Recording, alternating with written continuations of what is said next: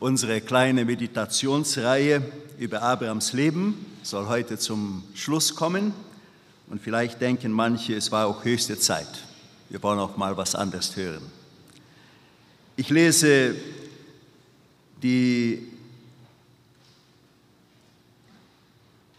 14 ersten Verse aus dem ersten Buch Mose. 1. Mose Kapitel 22 von 1 bis 14. Nach diesen Geschichten versuchte Gott Abraham und sprach zu ihm, Abraham, und er antwortete, hier bin ich. Und er sprach, nimm Isaac, deinen einzigen Sohn, den du lieb hast, und gehe hin in das Land Moria und opfere ihn da selbst zum Brandopfer auf einem Berge, den ich dir sagen werde. Da stand Abraham des Morgens früh auf und gürtete seinen Esel und nahm mit sich zwei Knechte und seinen Sohn Isaac und spaltete Holz zum Brandopfer, machte sich auf und ging hin an den Ort, davon ihm Gott gesagt hatte. Am dritten Tage hob Abraham seine Augen auf und sah die Städte von ferne und sprach zu seinen Knechten, Bleibet ihr hier mit dem Esel, ich und der Knabe wollen dorthin gehen, und wenn wir angebetet haben, wollen wir wieder zu euch kommen. Und Abraham nahm das Holz zum Brandopfer, legte es auf seinen Sohn Isaac, er aber nahm das Feuer und Messer in seine Hand und gingen die beiden miteinander. Da sprach Isaac zu seinem Vater Abraham, mein Vater. Abraham antwortete, hier bin ich, mein Sohn. Und er sprach, siehe, hier ist Feuer und Holz, wo ist aber das Schaf zum Brandopfer? Abraham antwortete, mein Sohn, Gott wird sich ersehen, ein Schaf zum Brandopfer. Und gingen die beiden miteinander. Und als sie kamen an die Stätte, die ihm Gott gesagt hatte, baute Abraham daselbst einen Altar und legte das Holz darauf, band seinen Sohn Isaac, legte ihn auf den Altar oben auf das Holz und reckte seine Hand aus und fasste das Messer, das er seinen Sohn schlachtete. Da rief ihn der Engel des Herrn vom Himmel und sprach, Abraham, Abraham. Er antwortete, hier bin ich. Er sprach, lege deine Hand nicht an den Knaben und tu ihm nichts, denn nun weiß ich, dass du Gott fürchtest und hast deines einzigen Sohnes nicht verschont um meinetwillen. Da hob Abraham seine Augen auf und sah einen Widder hinter sich in der Hecke mit seinen Hörnern hangen und ging hin und nahm den Widder und opferte ihn zum Brandopfer an seines Sohnes statt. Und Abraham hieß die Stätte, der Herr siehet. Bis hier Gottes Wort. Geschwister und Freunde, die Bibel enthält noch weitere Geschichten aus Abrahams Leben, doch mir ging es nicht darum, die Abrahams Begebenheiten voll auszuschöpfen, vielmehr die Hauptstationen seines Glaubenslebens und Weges zu betonen. Nach dem biblischen Bericht, dem unsere vorige, unsere letzte Betrachtung zugrunde lag, dort ging es um das lange Schweigen Gottes im Blick auf Abrahams Wege, äh, nach welchem Gott seine Geschichte damals mit Abraham wieder aufnimmt, indem er die Namen Abrams und äh, Sarais ändert, dann den Bund der Beschneidung aufrichtet und dem Abraham nochmalig einen Sohn verheißt. Dort ging es auch darum, äh, um die Reaktion Abrahams, wie dem Abraham damals 99 alt das Lachen darüber ankam und der Gott um seinen Segen für Ismael äh, bittet, worin er auch erhört wurde. Also nach dieser äh, Gotteserscheinung berichtet die Bibel weiter von einigen Begebenheiten im Leben Abrahams, zum Beispiel von der Ansage des Unterganges Sodoms und Gomorras und den äh, fürbittenden Eintritt Abrahams für Sodom, wo er sein äh, Neffe Lot wohnte, dann die Katastrophe über Sodom und Gomorra, wie Abraham wieder einmal den gleichen Bock schoss wie schon früher einmal, indem er den Philisterkönig Abimelech von Gerar bezüglich der Sarai belügt, indem er von ihr sagt, sie sei seine Schwester. Dann der große Augenblick im Leben Abrahams, die Geburt des verheißenen Sohnes Isaac, die Austreibung der Hagar mit ihrem Sohn Ismael und schließlich eine Bundesschließung, eine politische äh, Bundesschließung zwischen Abraham mit Abimelech, den König von Gerar. Abraham wird in der Bibel Freund Gottes genannt und das betonten wir seit der ersten Meditation. Und Freunde reden ja gewöhnlich miteinander. Und das war auch eine normale Situation zwischen Gott und Abraham. Doch gelegentlich von zwei Unterredungen gab Gott dem Abraham eine besondere Anordnung. Und das geschah damals, als Gott erstmalig mit Abraham redete, noch in Ur in Chaldea und dann hier zu Beginn des gelesenen Kapitels 22. Und diese Anordnung lautete, gehe, gehe. Damals sollte Abraham Vaterland, Freundschaft und Familie verlassen und einem unbekannten Land entgegengehen. Über Abrahams Reaktion wird uns von damals her nichts gesagt. Bestimmt aber muss es nicht für einen 75-Jährigen äh, einfach gewesen sein, all die Bindungen seines äh, bisherigen äh, Lebens zu lösen und einfach loszumarschieren. So empfinden wir das, wenn wir so einfach einen Text oberflächlich lesen, aber einfach war es bestimmt nicht. Jetzt, etwa 40 Jahre später, gebietet Gott erneut den Abraham, gehe. Nun ist der Weg nicht so weit wie der damalige, Jetzt sind es nur drei Tagereisen weit. Und auch jetzt steht kein Wort über Abrahams innere Empfindungen. Was in ihm vorging, kennen wir nur ahnen, hatte ihm doch Gott am Tage zuvor geboten, seinen einzigen Sohn, den Sohn der Verheißung, von welchen all seine Nachkommen herstammen sollten, auf den Berg Moriga diesen einzigen Sohn als Brandopfer zu opfern. Damals sollte Abraham einem unbestimmten Ziel, einem unbekannten Ziel entgegengehen. Was ihm alles begegnen würde, war ihm völlig unbekannt. Jetzt ist ihm das Ziel bekannt. Er weiß, was auf ihm zukommt nämlich das Schwerste vom Schwersten. Und wir müssen uns so richtig menschlich die Frage stellen, warum nun das? Nach einem 40 Jahre langen Freundesverhältnis solch eine Forderung? Es könnte jemand, jemanden sogar der Gedanke kommen, geht man denn mit einem Freunde auf diese Weise um, dass man gleich das Größte und Schwerste von ihm fordert? Ich denke, modern genommen würde man sagen, wer solch einen Freund hat, der braucht sich um Feinde nicht zu sorgen. Gott hatte jedoch ganz Besonderes mit Abraham vor. Abraham sollte Stammvater eines neuen Volkes werden, durch welches Gott die Fortführung seines Erlösungsplanes einmal ausführen wollte. Solch ein wichtiger und weltweiter Plan dürfte keinesfalls auf einen vorbildlichen Schwächling aufgebaut werden. Dieser Stammesvater sollte seinen Nachkommen, dem Volke Israel, ein Glaubensvorbild sein. Später auch dem geistlichen Volke Gottes, der Gemeinde Jesu.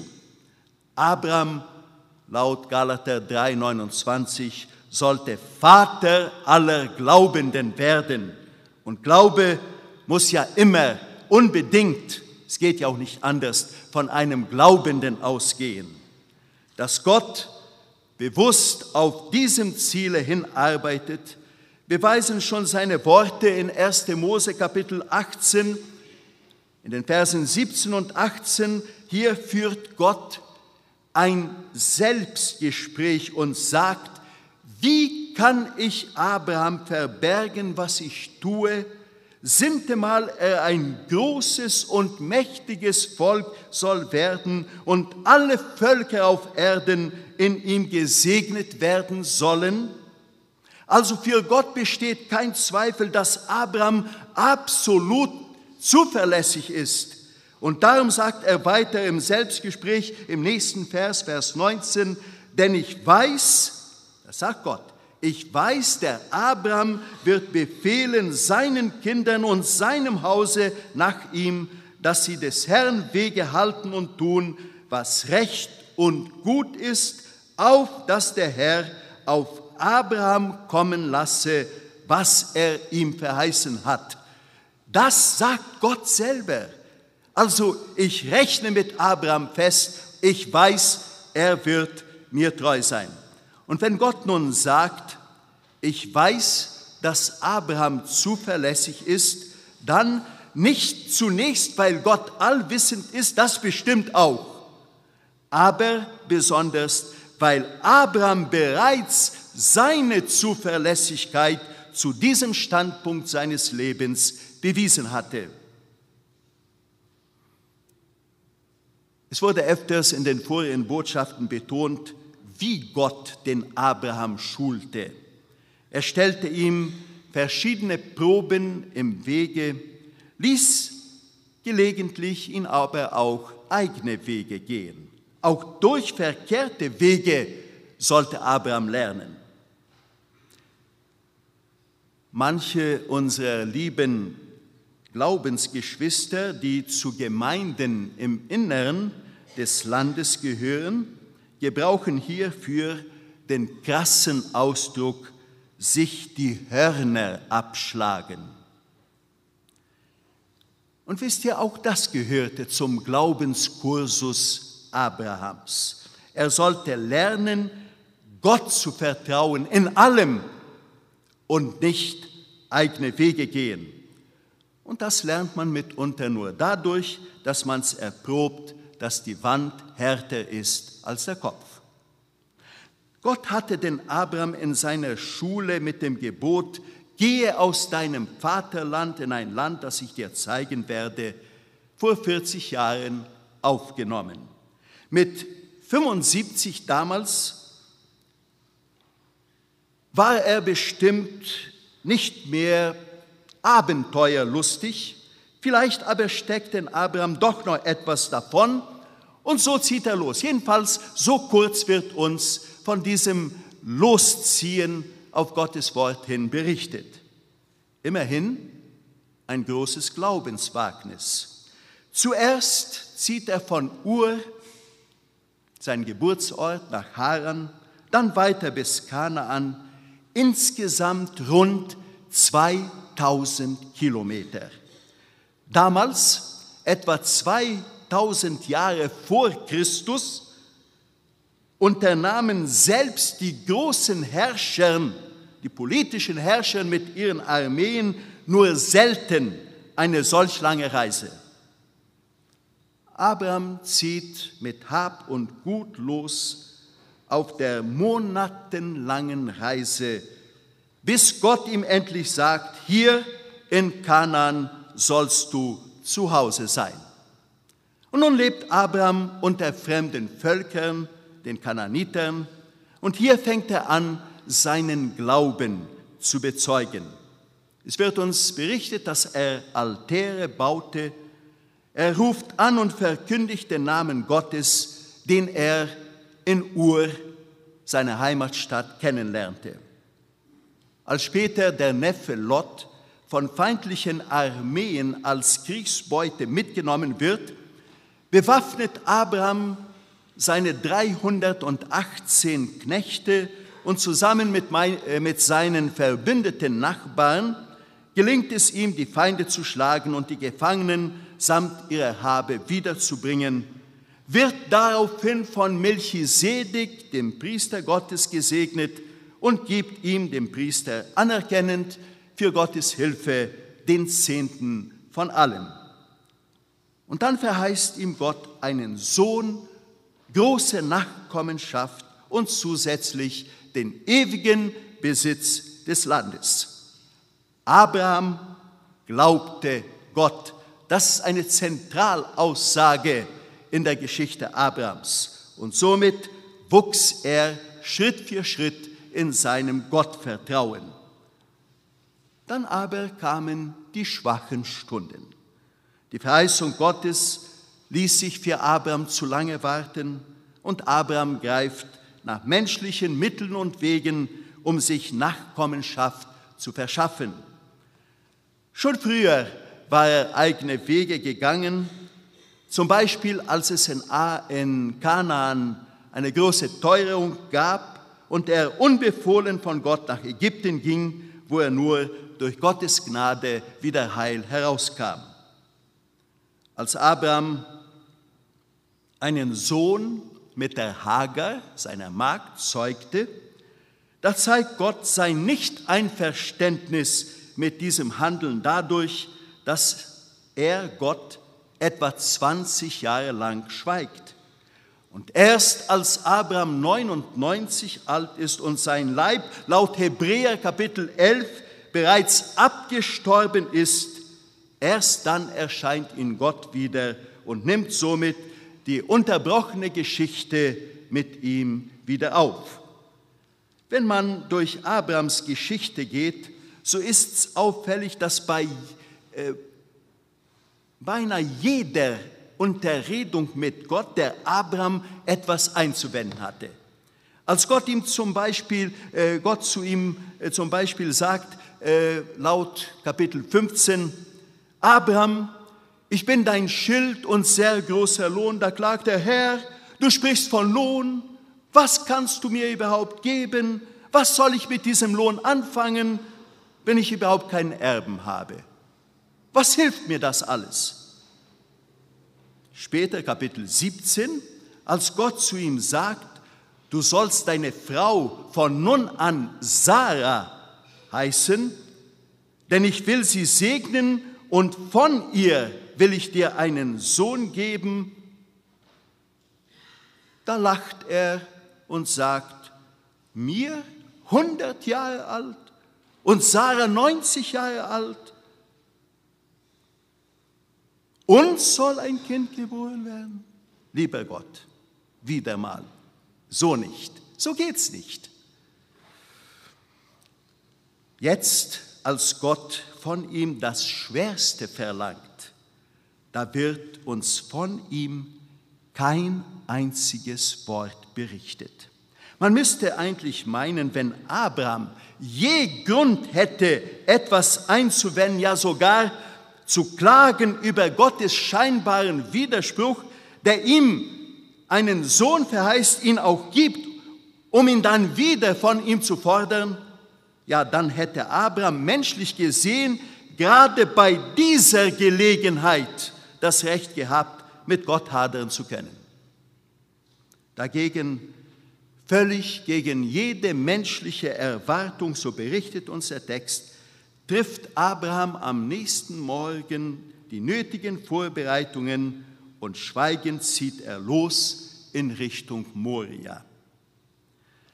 Man hat gewöhnlich dieses Schweigen Abrahams so gedeutet, dass er still den Weg nach Moria, Moria ging, weil der innere Schmerz, den er fühlte, einfach jedes Wort in seinem Hals erstickte.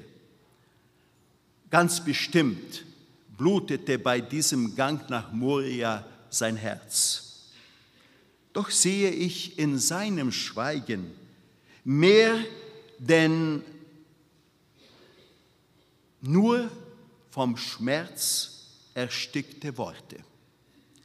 Ich sehe jetzt einen Abraham, der es endlich gelernt hat, Gott einfach zu vertrauen, Gott aufs Wort zu gehorchen, ohne Einwände zu bringen, ohne es besser zu wissen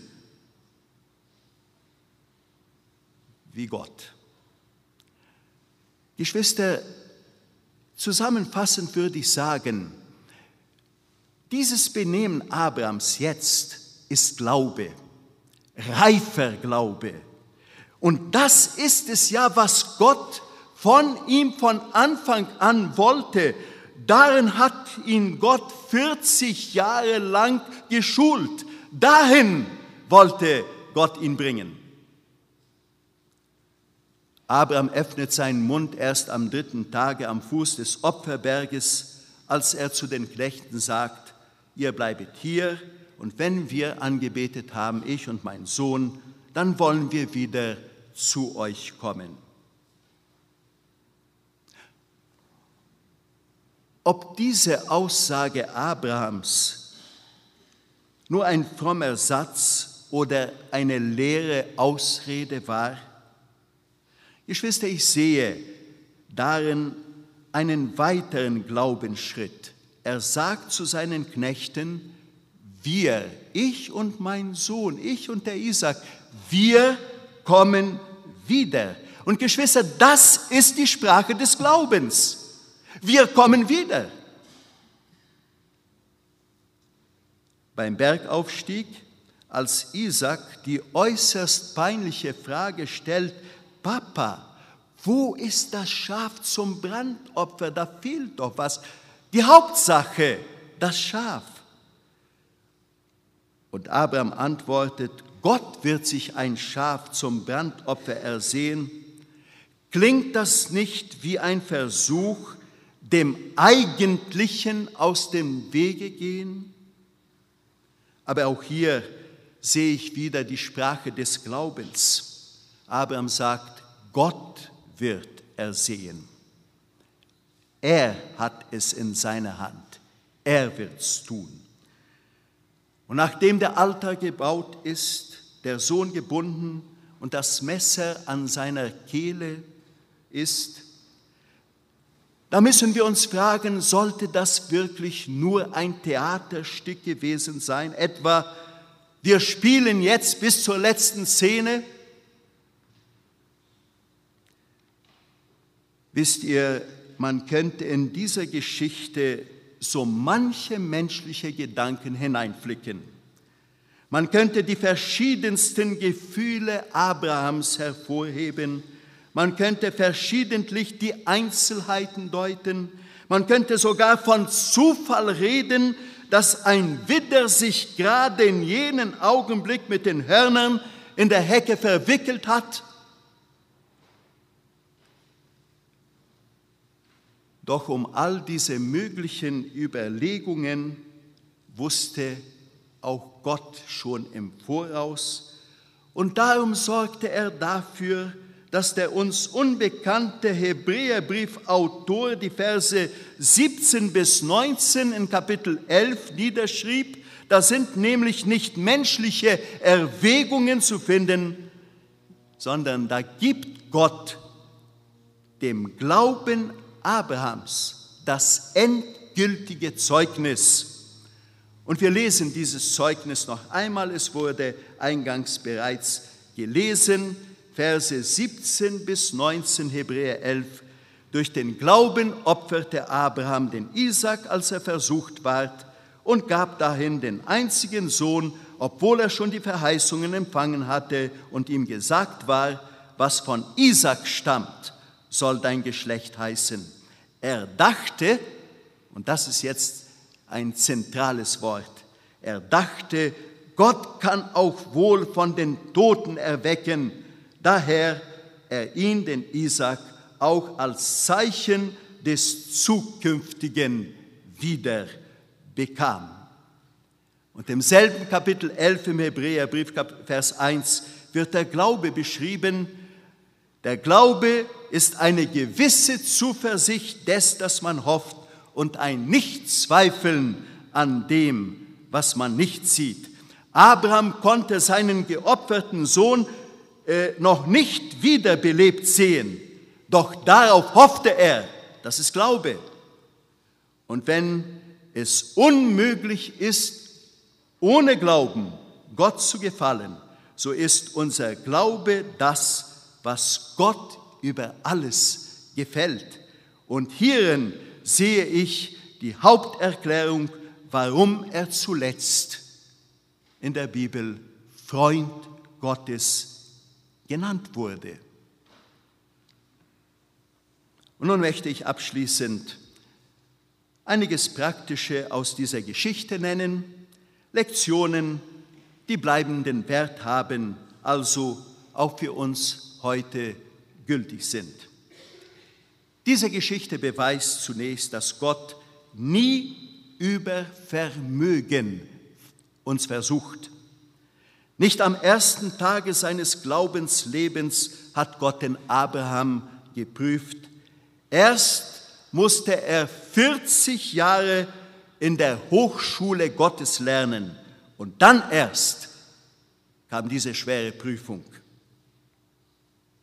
Gott gibt auch nie Kraft für die von uns eingebildeten Situationen, Situationen, die Frucht unserer Gedanken und Überlegungen sind. Zum Beispiel, warum nimmt mir Gott dies oder das?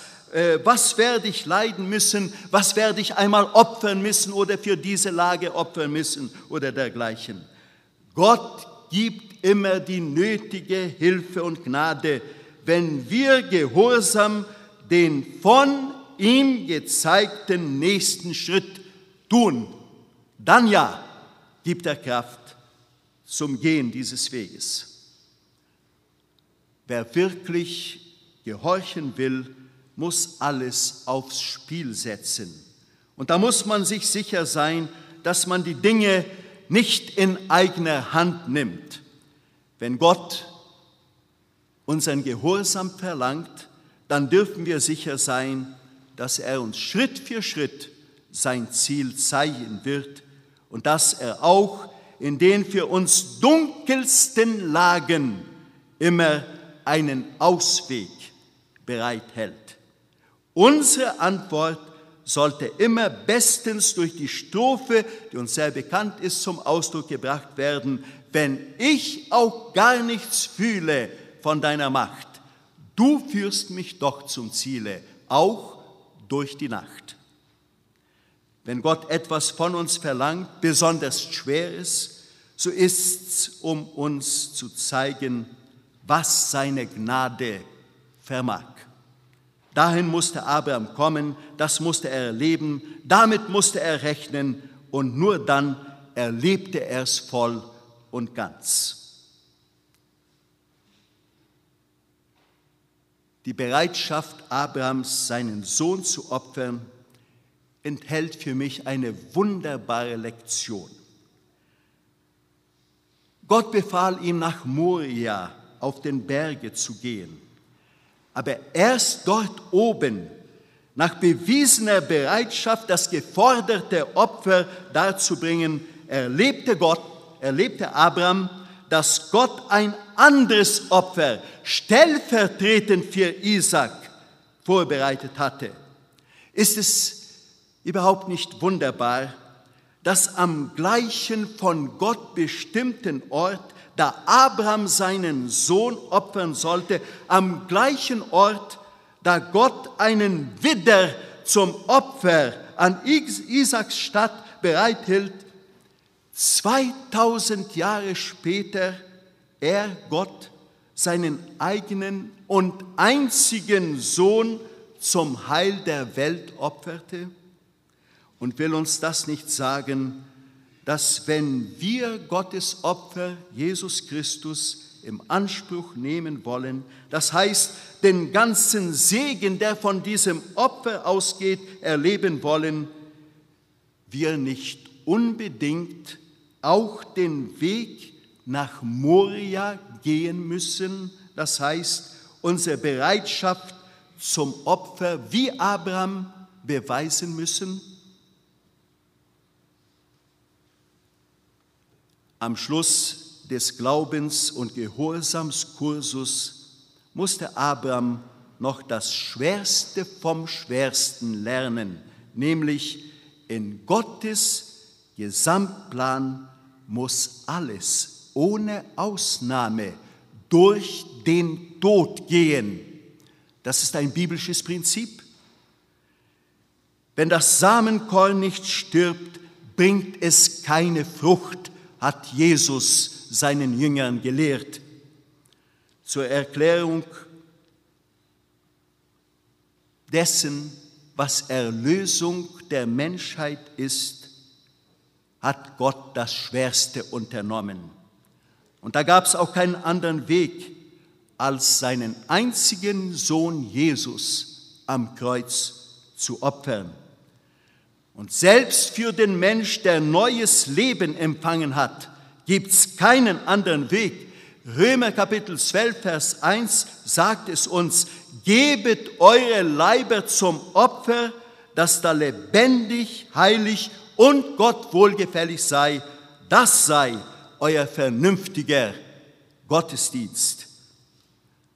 Geschwister, in unserem Leben kann nichts ausgebessert oder repariert werden. Der einzige Weg ist immer Opfer, Tod. Und was nicht auf dem Altar gelegt, was nicht durch den Tod geht, das sollten wir lernen, das bleibt wohl unser Eigentum. Das bleibt unser Verdienst. Aber das hat keinen Wert vor Gott. Gott hat nie von seinem alttestamentlichen Volk schöne und sympathische Taten und Worte verlangt, sondern tägliche Opfer. Nicht anders auch von uns. Und dabei ein beobachtenswerter Gedanke.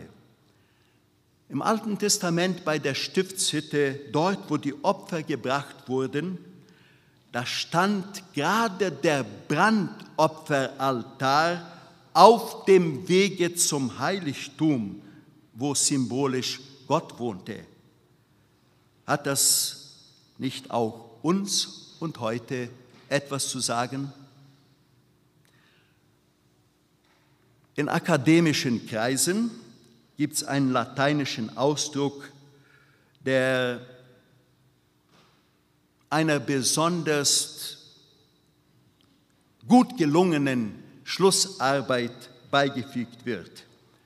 Cum lauda, das heißt, das Examen wurde mit Lob bestanden.